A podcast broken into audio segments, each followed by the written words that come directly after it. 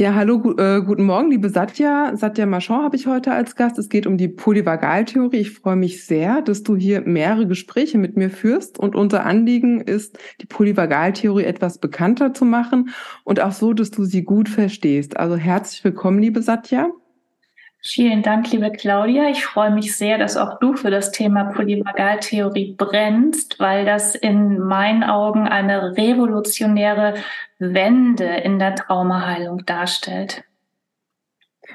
Ja, so, so ist die äh, Polyvagal äh, Polyvagaltheorie tatsächlich auch für mich. Ich finde sie bahnbrechend. Genau. Mhm. Also, und mich interessiert, ich bin ja selber sehr neugierig, wie du selber zur Polyvagaltheorie gekommen bist. Also die Antwort ist sehr unspektakulär. Ich bin selber darüber gekommen aus eigenem Leid. Ich mhm. bin also nicht von der äh, Schule aus in den Ausbildungsgang gegangen, der therapeutische Absichten hat, sondern ich bin in die therapeutische Schiene gerutscht aus eigener Betroffenheit. Das ist, glaube ich, gar nicht so selten und bei mir mhm. war es in jedem Fall so. Und ich habe 40 Jahre oder über 40 Jahre alles versucht, damit es mir besser geht. Und mit alles versucht meine ich sowas wie klassische Therapieangebote, also Psychotherapie, Verhaltenstherapie, aber auch Familienstellen, auch Reiki, also auch energetische Heilungsmethoden. Und es, ich will nicht sagen, es hat nichts geholfen, weil dieses nichts geholfen natürlich immer so ein bisschen auf die Perspektive ankommt. Und meinem Mindset hat das sehr geholfen. Ich bin darüber ziemlich viel schlauer geworden, als ich vorher war. Aber das, was ich eigentlich wollte, nämlich mein Leiden zu beenden, da hat es überhaupt nichts geholfen. Und als ich dann eben über die Polyvagaltheorie aus Zufall gestolpert bin, das muss man wirklich so sagen, da habe ich das als genauso bahnbrechend erlebt, wie du das offenbar erlebt hast. Das war eine, wie, ja, eine Offenbarung für mich. Und die Offenbarung bestand ganz einfach darin, dass ich erstens begriffen habe, dass das, was mich treibt und umtreibt und leiden lässt, einen Namen hat, nämlich Trauma und konkreter gesagt Bindungs- und Entwicklungstrauma. Und das zweitens, das ist dann die andere Seite dieses Bahnbrechenden, Trauma nichts Psychisches ist, sondern das Trauma ein Körperzustand ist. Und das ist ja eine recht schmale, klare Aussage. Aber wenn man sich die gewissermaßen auf der Zunge zergehen lässt, dann wird ja sofort deutlich, warum Psychotherapie gar nicht helfen kann, weil es sich nicht um psychische Problematiken handelt, sondern es handelt sich um Körperzustände, die selbstverständlich wechselwirken mit der Psyche. Denn wenn unser Körperzustand dysreguliert ist, dann haben wir vom psychischen Empfinden her dunkle Bilder und Traurigkeiten und Hoffnungslosigkeiten. Aber das ist kein psychisches Problem, sondern es zeigt sich lediglich in der Psyche. Ja, und deswegen ist diese in, für meine Empfindung die Polyvagaltheorie das Tor in ein selbstbestimmtes und reguliertes Leben. Ähm, das kann ich wirklich so unterschreiben. Für mich war das genauso, als ich die ja. Polyvagaltheorie wirklich begriffen habe. Und es war wirklich durch YouTube-Videos mit dir. Also ich kannte die schon lange, ja. äh, weil ich eine spezielle Gesichtsakupressur, die auf Grundlage der Polyvagaltheorie, also auch körperlich ist, angewendet habe. Und habe gedacht, ja, es gibt drei Zustände, aber begriffen habe ich es erst durch deine Interviews. Und das war für mich wirklich so ein Aha-Effekt ah, es geht über den Körper. Und dann habe ich bei mir selber wahrgenommen, dass mein Körper immer in Daueranspannung ist. Und dann habe ich auch begriffen, dass, äh, dass ja, wenn mein Körper im Stress ist und ich wirklich im Überlebensmodus meines Nervensystems bin, auch keine guten Gedanken haben kann. Und das hat mir unheimlich viel Druck genommen. Also das war das Schöne, dass es mir diesen Druck genommen hat. Und ich habe selber auch in jungen Jahren einiges an Therapie durch und habe gemerkt, ja, es ist schön, ich verstehe jetzt, warum was ist, aber ich habe die Lösung nicht. Wie du sagst, es fehlt die Lösung zum Leid, äh, aus dem Leiden rauszukommen. Und da finde ich die Polyvagaltheorie einfach ein Segen. Und vielleicht äh, könntest du die jetzt einfach mal erklären, die Polyvagaltheorie, dass die, die sie noch gar nicht kennen, eigentlich wissen, wo, was, ja, warum ist der Körper hier so wichtig? Ja, genau, das versuche ich sehr gerne, wobei das natürlich ein riesiges neurobiologisches Feld ist. Ich versuche es aber ganz einfach zu machen. Und in der ganz einfachen Version ist es so, dass man bis vor 1994, also bevor Stephen Porges diese Polyvagaltheorie veröffentlicht hat, ist man davon ausgegangen, dass es lediglich zwei Antagonisten im Nervensystem gibt. Das eine ist der Parasympathikus, der zuständig ist für Entspannung und Beruhigung. Und das andere ist der Sympathikus Sympathikus, der zuständig ist für Erregung und Aktivität. Und Stephen Porges hat in seiner Polyvagaltheorie herausgefunden, oder er hat es vorher herausgefunden und hat es dann in die Polyvagaltheorie münden lassen, dass der parasympathische Zweig unseres Nervensystems sich seinerseits nochmal in zwei Zweige teilt. Und zwar in den sogenannten dorsalen Vagus, der läuft hinten ähm, am, am Rückkörper entlang in den sogenannten ventralen Vagus und der läuft vorne unseren Körper entlang. Und der ventrale Vagus ist zuständig für das, was wir hier gerade machen, nämlich miteinander sprechen. Der Stephen Porges nennt das SES. E das ist auf einer Social Engagement System. Das kann man sogar auf Deutsch genauso, glaube ich, sagen. Soziales Engagement System lässt sich so übersetzen. Und immer wenn wir im ventralen Vagus sind oder überwiegend, so wie wir beide jetzt, dann haben wir Zugriff auf unsere sozialen Fähigkeiten, auf unsere kognitiven Fähigkeiten. Wir sind entspannt, wir fühlen uns verbunden, wir fühlen uns nicht isoliert und getrennt vom Rest der Welt. Und der dorsale Vagus ist in der Tat sowohl zuständig für die Entspannung, die man braucht, um schlafen gehen zu können. Er ist aber auch zuständig für den Todstellreflex, was eine der Zustandsbeschreibungen des Nervensystems ist. Das heißt, wenn wir in Situationen sind, die gefährlich sind und wir aber nicht fliehen oder kämpfen können, dann schaltet sich der Todstellreflex ein und der wird auch bedient vom dorsalen Vagus. Interessant sind diese unterschiedlichen Nervenzustände deshalb, weil das so ein bisschen das aufnimmt, was du vorhin auch gesagt hast. Wenn man nämlich weiß, dass das im Körper beheimatet ist, das, was einen so quält und drückt, dann kann man mit einer Beobachtung nach und nach erspüren, wie sich es anfühlt, wenn wir im ventralen Vagus sind, eben wie sich diese Entspannung und diese Verbundenheit anfühlt. Und wir merken auch, wenn das weggeht. Wenn nämlich jetzt irgendein Stressor käme, also wenn mir jetzt meine Zimmerlampe auf den Kopf fiele, dann wäre Schluss mit ventralem Vagus. dann würde ich in eine Erstarrung fallen, weil ich noch nicht so richtig weiß, woher der, die Gefahr überhaupt kommt. Und dann würde ich wahrscheinlich merken, okay, es war nur die Lampe. Das heißt, ich würde noch ein bisschen in der Erstarrung bleiben und würde mich dann wieder regulieren können, weil die Gefahr erkannt und gebannt ist gewissermaßen. Und das Interessante ist, dass jeder biologische Zustand nicht nur seine Berechtigung hat, sondern absolut notwendig ist. Weil uns nützt die schönste Entspannung nichts, wenn wir hinter einem Bus hersprinten wollen, um den noch zu erwischen. Da ist der sympathikotone Modus wichtig und angemessen. Problematisch wird es nur, wenn durch frühkindliche Verletzungen das Nervensystem festhängt. Und bei Bindungs- und Entwicklungstraumatisierung hängt es halt im ständigen Überlebensmodus fest. Und der Überlebensmodus kennzeichnet sich entweder durch Flucht und Kampf, der kann sich aber auch kennzeichnen durch eine Dauererstarrung und Dissoziation. Und das ist deshalb blöd, weil wenn das Nervensystem festhängt, hat es nicht mehr die Chance, angemessen zu reagieren auf das, was uns gerade begegnet. Das heißt, wir sind in einer Daueranspannung und selbst wenn wir mit lieben Menschen zusammen sind, mit denen wir uns eigentlich wohlfühlen, traut das Nervensystem dem Braten gewissermaßen nicht und hält uns trotzdem in diesem Alarmzustand des Überlebensmodus. Und das super gemeine ist, dass diese permanenten Erregungszustände sich für Menschen mit frühen Traumatisierungen normal anfühlen. Das heißt, wenn man so jemanden fragt, wie fühlst du dich, der würde sagen, ich fühle mich entspannt, weil der gar keine Vergleichsmöglichkeiten hat.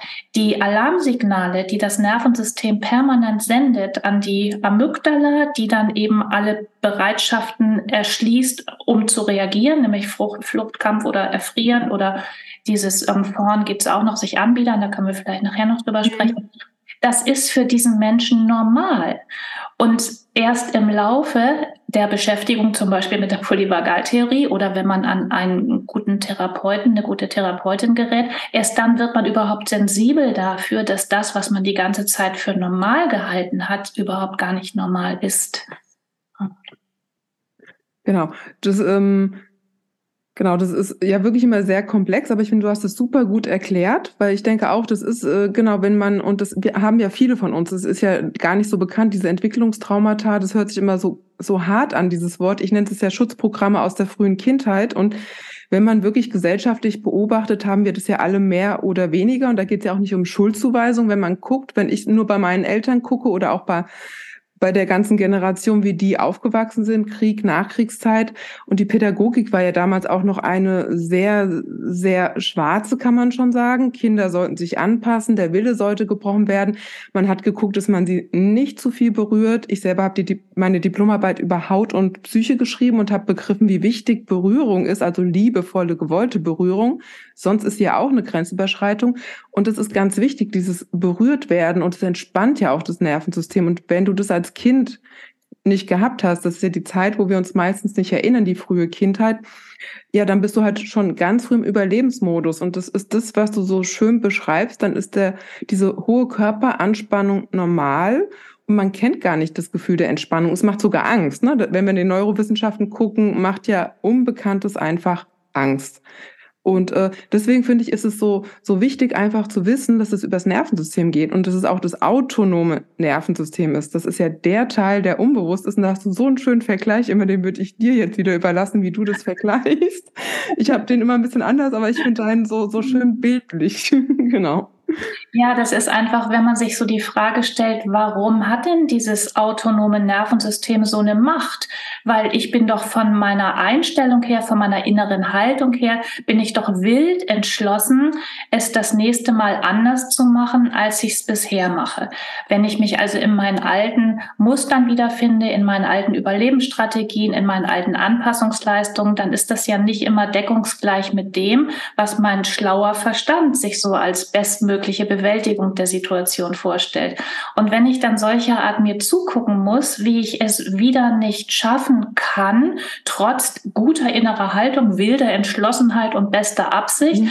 und trotzdem wieder in diesen eher wenig konstruktiven Verhaltensweisen lande, dann taucht ja die Frage irgendwann mal auf, warum ist das eigentlich so? Hat das was damit zu tun, dass ich vielleicht doch nicht genug will oder muss ich mich noch mehr disziplinieren oder stimmt an meiner inneren Ausrichtung was nicht? Und die Antwort ist viel einfacher, nämlich dieser Verstand, in dem Wunsch und Wille und Entschlusskraft reifen, der ist gar nicht so groß, wie man meinen könnte, weil wir uns ja permanent auf diesen Verstand beziehen. Der ist ja für uns irgendwie die, die Maßeinheit aller Dinge. Und tatsächlich hat dieser Verstand, und das ist jetzt wahrscheinlich der Vergleich, den du meinst, die genau. ungefähre Größe einer grünen Gemüseerbse. Genau. Und unser autonomes Nervensystem hat die ungefähre Größe eines Fußballfeldes. Und das ist tatsächlich nicht irgendwie so eine ganz lustige äh, Vergleichsmöglichkeit, sondern das hat ein Quantenphysiker ausgerechnet. Mhm. Und wenn man das sacken lässt und verinnerlicht, dann wird irgendwie sonnenklar, dass dieses kleine Erbschen, was wir im präfrontalen Kortex spazieren tragen, das kann sich aufpudeln und empören, wie es nur will, wenn das Fußballfeld von hinten dagegen hält und sagt, nee, nee, nee, das machen wir aber ganz anders. Dann hat die Erbse einfach überhaupt keine Chance. Mhm. Genau, und das, äh, das erklärt dann auch, warum man mit dem Kopf da nicht wirklich weiterkommt. Und, und der Sinn ist ja, dass das autonome Nervensystem so viel Macht hat, weil es unser Überleben ja sichert weil wir ja als Kind, wenn wir auf die Welt kommen, ja abhängig sind. Wir müssen ja versorgt werden. Also fangen wir natürlich ganz früh an oder unser Nervensystem macht es für uns, uns anzupassen. Und wenn ich jetzt in einem Umfeld aufwachse, wo, wo nicht viel Sicherheit ist, wo die Erwachsenen einfach überfordert sind, dann fange ich natürlich an, ständig die Alarmglocken anzuhaben. Ne? Dann bin ich ständig on und bin, bin eigentlich schon im Überlebensmodus als kleines Kind. Ja, das ist das Traurige daran. Es mhm. ist ja, wie du sagst, wir sind existenziell von der Fürsorge unserer Eltern abhängig. Und wenn die Eltern dann irgendwas machen, was wir als Zurückweisung oder als Kritik empfinden und was vielleicht aus Sicht des erwachsenen Verstandes überhaupt nur eine Kleinigkeit ist, weil man könnte sich ja dann auch fragen, warum ist denn das für ein Kind so schlimm, wenn es mal barsch angefahren wird oder wenn die Eltern keine Zeit für es haben oder sagen, du schaffst nie was. Was soll denn daran eigentlich so schlimm sein? Und das Schlimme daran ist, dass jedes Kind instinktiv weiß, dass wenn es aus der Obsorge seiner elterlichen ähm, Verbindung rausfällt, dann muss das sterben. Also so archaisch denkt das Nervensystem. Das denkt nicht in filigranen Sozialeinheiten, sondern das denkt Leben oder nicht Leben. Und wenn ich also Gefahr laufe, von meinen Eltern verstoßen zu werden und sterben zu müssen, dann tue ich natürlich alles, damit das nicht passiert. Ich verbiege mich, ich verzerre mich, das sind unbewusste Prozesse, das mhm. denkt die Erbse nicht aus, aber das Kind würde alles tun, um in diesem Schutzverband bleiben zu können. Und das sind dann diese Anpassungsleistungen oder wie du es auch so schön nennst, Schutzprogramme in der Tat. Das ist unser Schutz, damit wir nicht sterben müssen, dass wir das tun, was unsere Eltern von uns erwarten. Und die Eltern, und auch das klang ja in deiner Beschreibung schon an, sind ja ihrerseits bindungstraumatisiert worden, zum Beispiel durch Kriegsgenerationserleben, wo es nicht darum geht, seinen Gefühlen einen guten Ausdruck äh, verschaffen zu können, sondern wo es wirklich ums blanke Überleben geht. Und das ist schon erschütternd, dass selbst sehr junge Menschen, die heute vielleicht 20 oder 21 sind, ganz viele Glaubenssätze und Verhaltensmuster aus dieser Notgeneration tragen. Zum Beispiel von nichts kommt nichts und Augen zu und durch. Und mhm. das Leben ist ein Kampf und ist hart. Das stimmt so ja gar nicht. Aber das sind Splitter aus Erlebnissen, die Menschen in Kriegszusammenhängen erleiden mussten. Und die, wenn sie nicht gelöst werden, immer munter weiter an die nächste Generation gegeben werden. Ja, und es geht ja auch oft äh, unbewusst, ne? Da denkt man, das ist ja wirklich ja. keine böse Absicht, ne? Also mein Vater sagt zum Beispiel immer den Satz mir Zähne zusammenbeißen und durch, ne? So. Und da habe ich mal zu ihm gesagt, äh, ich knirsch so mit den Zähnen, den Satz lassen wir jetzt mal. genau. Und dann musste er auch schmunzeln, weil, weil oft ist, ist es wirklich so unbedarft, ne? Man wiederholt es, was man selber kennt. Oder ich habe auch lange in der Kindereinrichtung gearbeitet und dann hat auch der eine Vater gesagt, sei schön brav. Habe ich gemeint, nee, die habe ich aber net, sehr nett gesagt, muss nicht brav sein, sie darf ja einfach sie selber sein. Und er hat dann auch so geschmunzelt, ja, stimmt, was sage ich da eigentlich? Mhm. Und so Sätze habe ich bestimmt selber auch, wo man einfach überhaupt kein Bewusstsein so hat, weil man sie so automatisch sagt, weil ja das Unbewusste wirklich so eine Macht hat. Und da geht es jetzt wirklich zu gucken, wie ist der Schlüssel, wie komme ich da raus? Und das ist für mich auch die Polyvagaltheorie, die ja da ganz viele Ideen und Möglichkeiten und Konzepte aufzeigt, wie ich hier wieder in die Selbstregulation kommen kann, auch wenn ich vielleicht zu den feinen, den hochsensiblen Menschen gehöre, die ja meiner Meinung nach viele frühkindliche Traumata haben. Würdest du so bestätigen? Das würde ich auf jeden Fall so bestätigen. Genau. Eine Hochsensibilität etwas ähm, Erlerntes ist. Und auch das ist ja ein super kluger Schutzmechanismus, genau. dass wenn ich meine Umwelt nicht als sicher erleben kann, dann bin ich sehr gut beraten, allerfeinste Anzeichen zu checken, um mich relativ schnell in Sicherheit bringen zu können oder vielleicht diplomatische Dienste zu erbringen, um zu deeskalieren, was auch immer dann am sinnvollsten erscheint. Genau.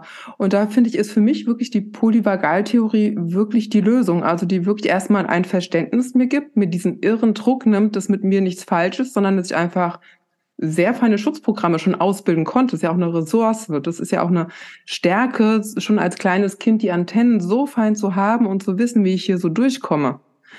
Und das Thema ist ja dann als Erwachsener, dass man halt leidet, weil man diese Schutzprogramme noch hat, die ja zum Teil keinen Sinn mehr machen aber genau, das Unbewusste ist halt so stark und da ist wirklich so, genau, jetzt die Frage, was würdest du empfehlen? Wie kommt man da raus? Braucht man therapeutische Begleitung? Ist sie sinnvoll? Was, ja, was sollte einen Therapeuten ausmachen, der im Sinne der Polyvagaltheorie einem diesen sicheren Raum geben kann? Darum geht's ja. Also, das ist für mich die Polyvagaltheorie, ist ja das Gefühl von Sicherheit, Geborgenheit, Verbundensein und einfach, ja, und ich brauche Menschen, die meinem Nervensystem dieses Gefühl geben können. Das denke ich ist ja ganz wichtig. Ja, das, wobei das ist jetzt schon fast so eine Heilungsschleife par excellence. Mhm. Also das dauert einfach ein bisschen länger, bis man da hinkommt, weil zuerst ist ja mal wichtig zu verstehen, was überhaupt mit einem los ist. Das, und das hast du ja eben auch schon angedeutet. Ähm, in dem Moment, wo ich weiß, dass Trauma mein Kontext ist, kann ich natürlich ganz anders oder viel zielgerichteter schauen, was für Möglichkeiten aus diesem Trauma es rausgibt. Aber bei den meisten Menschen ist es ja eben so, dass die gar nicht wissen, dass sie Trauma mhm weil sie zum Beispiel auch den Begriff der Bindungs- und Entwicklungstraumatisierung gar nicht kennen, denn nach wie vor assoziieren die meisten Leute mit Trauma das sogenannte Schocktrauma. Und wenn bei denen in ihrer Biografie nichts so drastisch Entsetzliches passiert ist wie Einbruch, Flugzeugabsturz, äh, Naturkatastrophe, dann denken die, dass sie überhaupt gar nichts mit Trauma zu tun haben mhm. und kommen also auch nicht auf die richtige Spur, könnte man sagen, um zu schauen. Und das ist für mich so der Teil des Verstandes, der in der Traumaheilung tatsächlich genauso unverzichtbar ist wie für unser ganz alltägliches Leben, weil der Verstand es mir eben ermöglicht, einen Kontext zu stellen, in dem ich mich wiederfinde. Und wenn ich weiß, dass dieser Kontext Trauma heißt, dann kann ich mal anfangen zu gucken, was hilft mir denn daraus. Und wenn du fragst, brauche ich da einen Therapeuten oder nicht? Ich glaube, das lässt sich pauschal nur ganz, ganz schwer sagen, weil Leute einfach unterschiedlich sind. Was in jedem Fall hilfreich ist, sich zu vergegenwärtigen, dass eine emotionale Selbstbegleitung immer ihre Grenzen hat. Und die sind meistens schneller erreicht, als man sich das so vorstellen kann. Einfach deshalb, weil das, was ich als mich selbst wahrnehme, ist ja in gewisser Weise, oder nicht nur in gewisser Weise, das ist selbstreferenziell. Mhm. Das heißt, ich bin in meinem eigenen Saft und diesen Saft halte ich für neutral und objektiv und ähm, ja, neutral und objektiv. Und das stimmt nicht. Und insofern brauche ich vielleicht nicht unbedingt die Begleitung durch einen, Therapeuten, aber ich brauche zwingend und unverzichtbar andere Menschen, die mir ein paar Impulse geben oder die mir vielleicht ein Feedback geben, so dass ich zumindest schon mal auf die Idee kommen kann, ah, mein Normal scheint gar nicht dein Normal zu sein. Wer von uns beiden irrt sich denn jetzt? ne? Ja. Und vielleicht, und das hat natürlich auch immer was mit den finanziellen Möglichkeiten zu tun, aber man könnte sich ja auch die Frage stellen, warum komme ich eigentlich auf die Idee, das alles selbst machen zu müssen? Mhm. Also kann ich mir nicht auch gestatten, für das, was mir selbst große Schwierigkeiten macht, eine Unterstützung zu engagieren. Mhm. Und in der Tat stößt man da dann oft an die Grenzen des Portemonnaies. Aber so wie du es ja auch beschrieben hast, im Internet, das kann ja auch eine Fundgrube sein. Und da ist ja auch ziemlich viel kostenloses Wissen zur Verfügung. Und wenn man weiß, nach was man mhm. Ausschau hält, dann läuft man ja auch nicht mehr Gefahr, irgendetwas verfolgen zu wollen, was vielleicht gar nicht so nützlich ist oder, oder gar nicht so produktiv ist. Mhm. Genau, ich finde auch, dass man ja heute sich wirklich, wie du sagst, kostenfrei erstmal über das Internet informieren kann. Es gibt ja auch jede Menge Vagusübungen, die erstmal helfen, wirklich, finde ich, erstmal wieder runterzukommen, die jetzt nicht ganz ursächlich sind. Äh, das geht ja dann wirklich über die Erkenntnisse, wo du ja auch mitarbeitest als Erkenntnistherapeutin, finde ich, aber einfach wirklich erstmal so Anker zu haben, über den Körper, das Nervensystem überhaupt mal wieder runterzufahren. Und da gibt's ja wirklich, finde ich, viele gute Videos, wo man wirklich mitmachen kann und merkt, ja, da kommt man in die Entspannung. Und dann hat man ja erst wieder Kapazität, weiterzuschauen. Und Wobei ich, das, hm? ja, Entschuldigung, sag's. Ja, genau. Oder genau, ich wollte auch noch, weil äh, über dich bin ich auch zu dem THE gekommen. Das würde ich gerne im vierten Teil dann vertiefen. Das ist ja das neurogene Zittern, was ich als sehr, sehr wertvoll erlebe. Da würde ich aber gerne in die Tiefe eingehen im ja. letzten Teil. Genau. Also das ist so ein bisschen nämlich die Krux an dem, was du sagst. Es gibt in der Tat sehr viele Selbstregulationsübungen mhm. und ich arbeite mit vielen Menschen zusammen, die glauben, wenn sie einfach diese Selbstregulationsübungen machen, dann kommen sie runter. Das stimmt aber nur bedingt. Das stimmt deshalb nur bedingt, weil das Krisenmanagement ist. Mhm. Natürlich ist es genau. wichtig, Entspannungstechniken zu lernen oder eben Selbstregulationstechniken zu lernen. Aber diese Übungen an sich verändern am Nervensystem nichts nachhaltig. Und in diesem Sinne sind es wertvolle und gute Notfallmanagement-Tools. Und da finde ich einfach die Unterscheidung total mhm. wichtig, weil wenn ich in meinem stillen Kämmerchen sitze und versuche, mich selbst zu regulieren und dann aber raus auf die Straße gehe und sofort überflutet werde von allem, was mich da erwischt, dann ist das nicht, das geht einfach nicht so recht voran. Ne? Und um vorangehen zu können, und das deute ich jetzt nur mhm. kurz an, das sparen wir uns wirklich für den vierten Teil, genau. es ist einfach wichtig, dass das Nervensystem die Informationen bekommt, die unser Kopf schon lange hat. Denn das Nervensystem hat aufgehört mit seinen Verschaltungen und neuronalen Netzwerken, als wir ungefähr 15 waren. Dann waren wir fertig. Unser Verstand hat sich munter weiterentwickelt. Das heißt, da ist ein Diskrepanz erleben. Mhm. Unser Kopf weiß ganz viel, unser Nervensystem weiß auch ganz viel, aber das ist nicht mehr tagesaktuell. Und das ist wichtig, unser Nervensystem auf den Stand zu bringen, wo unser Kopf auch ist. Mhm. Ja, das ist super. Das Wort tagesaktuell gefällt mir da wirklich sehr gut, weil ich genau das Gefühl auch habe, dass man vom Kopf eigentlich weiß, wo man hin will, aber genau das Nervensystem, wenn man wirklich einfach noch ja in der Pubertät ist, ne? Also so, wenn man so will. Und das finde ich auch. Mir persönlich nimmt es unheimlich viel Druck und das erlebe ich aber auch in meinen Beratungen, wenn ich das so erkläre, dass es äh, wirklich den Menschen, die da sitzen, den Druck nimmt, dass mit ihnen nichts falsch ist, sondern dass es einfach eine Lösung gibt über den Körper. Und da gehen wir einfach später noch beim THE drauf an, drauf ein. Und ja, jetzt geht es erstmal darum, sich den Druck zu nehmen und zu wissen, es gibt hier andere Lösungswege und die gehen wirklich über den Körper. Ja, und was in dem Kontext auch noch zu einer Entspannung beitragen kann, ist, wenn man begreift, dass Trauma überindividuell ist. Trauma ist kein Einzelschicksal, sondern Trauma hat eine riesige gesellschaftliche Relevanz. Und das ist deshalb wichtig, weil man könnte ja sagen, okay, wenn nur ich traumatisiert bin und alle anderen sind aber gesund und reguliert, dann können die mich ja auch so ein bisschen auffangen und mhm. dann die mich ja so ein bisschen regulieren. Und das kann halt wirklich ganz böse ins Auge gehen, weil wir mit unserem Verhalten etwas in den anderen Menschen berühren, was die dann ihrerseits triggert, sodass man mhm. sogar dann noch Gefahr läuft, sich gegenseitig hochzuheizen. Genau. Und wenn ich das aber weiß, wenn ich weiß, dass wir hier kollektiv bindungs- und entwicklungstraumatisiert sind und lediglich die Härtegrade variieren, dann brauche ich nicht so betroffen mich zu fühlen, wenn ich eine blöde Reaktion von jemand kriege, mhm. weil er meint mich dann gewissermaßen gar nicht. Das ist dann auch nur Ausdruck seiner Verschaltungen, seines Systems und hat aber mit mir unter Umständen nichts zu tun. Und auch darin kann eine Entspannung liegen. Genau, und das war für mich nämlich auch die Polyvagaltheorie, die hat mich zu mehr Toleranz geführt. Genau in diesem Punkt zu sehen, dass ja jeder genau seine eigenen Traumata hat, sei mal mehr oder weniger. Und dass ich dann merke, wenn der andere sich schützen muss, ne? Wenn ich was sage und ich trigger den, merke ich, oh, jetzt fährt das Schutzprogramm hoch. Dann merke ich, okay, ich kann jetzt entweder weitermachen, dann macht er immer weiter dicht, ne? Oder ich habe dann begriffen, okay, ich hole tief Luft und dann ist jetzt erstmal eine Pause dran. Und dann überlege ich eher, was braucht der Gesprächsraum an sicherem, sicheren Raum wieder. Ne? Und manchmal kann es auch sein, dass man erstmal abbrechen muss, sagen, hier für heute ist gut, wir treffen uns morgen wieder. Das ist ja auch alles absolut individuell. Und ähm, aber mir hat es wirklich ganz viel geholfen zu sehen, okay, der andere macht es nicht, um mich zu ärgern, sondern ich habe hier gerade ja ihm seine Grenze aufgezeigt, wenn man so will, oder seine, seine eigenen Stress, Stressoren quasi berührt. Und ich ja, finde genau. das, das ist für mich ein ganz anderer Umgang jetzt mit, mit anderen Menschen, die mir sehr nah sind. Also das zu verstehen und da auch keine Lösung um Gespräch finden zu wollen, weil die gibt es ja gar nicht, ne? Das verfährt sich dann ja eher. In, doch, in dem Moment, spät, ja genau, dann später, genau, ja.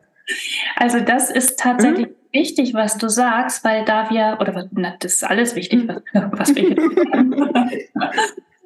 Aber da wir ja Verbindungswesen sind von unserer Biologie her, ist Sprache einfach ein unfassbar wichtiges Bindemittel in diesem mhm. System. Und deswegen gibt's auch eine Kommunikationsform, die ich sehr schätze, an der ich auch mitgewirkt habe. Das, ich nenne das traumasensible Kommunikation. Mhm. Und das würde tatsächlich ähm, auf einem anderen Level geschehen als die normale Unterhaltung. Und der Unterschied wäre einfach, dass von der Faktenebene ein Stück tiefer gegangen wird auf die emotionale Ebene. Und das würde zum Beispiel jetzt nur ganz grob angedeutet mhm. bedeuten, dass wenn ich von jemandem angepfiffen werde, dass ich nicht unbedingt zurückpfeife, um mich zu rechtfertigen oder zu begründen, sondern dass ich je nach Kontext sagen kann, dass mich das verletzt oder dass ich das aber traurig finde oder dass mich das wütend macht oder wie auch immer. Mhm. Und da würde ich jetzt gerne noch kurz den Schwenk machen auf das, was du sagst, dass das Verständnis für die Polyvagaltheorie dir geholfen hat, andere Menschen auch anders zu betrachten. Das würde ich grundsätzlich auch immer sagen, ja.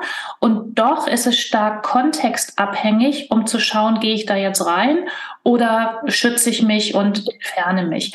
Und ich glaube, das, was, was du beschrieben hast, das bezieht sich auf Menschen, mit denen du einen Kontaktwunsch hast, um es vielleicht mal so nüchtern auszudrücken, also mit, mit lieben Menschen.